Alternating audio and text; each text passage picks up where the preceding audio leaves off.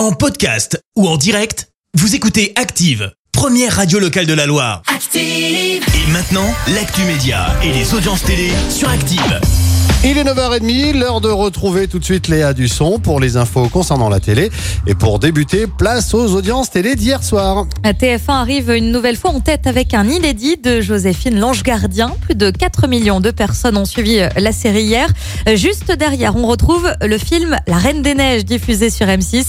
Et puis vous étiez 3 millions à regarder France 2 hier soir avec le Tour du Monde en 80 jours. Dans l'actu télé, direction les Émirats Arabes Unis. Oui, les films ne seront plus censurés dans ce pays. C'est le cas jusqu'à présent. Jusqu'à présent, Euh, par exemple, les films qui comportent des scènes considérées comme pouvant porter atteinte aux valeurs locales sont souvent coupés au montage, voire bannis.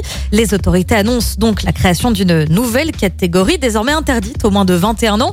Ces films seront diffusés dans leur version internationale avec un contrôle strict à la, de l'âge des spectateurs. Une annonce qui a été faite hier par le bureau de régulation des médias sur Twitter. Une bonne nouvelle hein, pour les habitants, notamment pour les expatriés. Ils représentent 90% de la population aux Émirats. Et ce soir, qu'y a-t-il de beau à la télé alors? Eh bien, ce soir, pour les fans de Colanta, rendez-vous dès 21h05 sur TF1 pour la grande aventure où Denis Brognard reviendra sur les moments marquants depuis euh, les débuts en 2001. Et puis un petit peu de musique également à retrouver sur France 2 avec Taratata.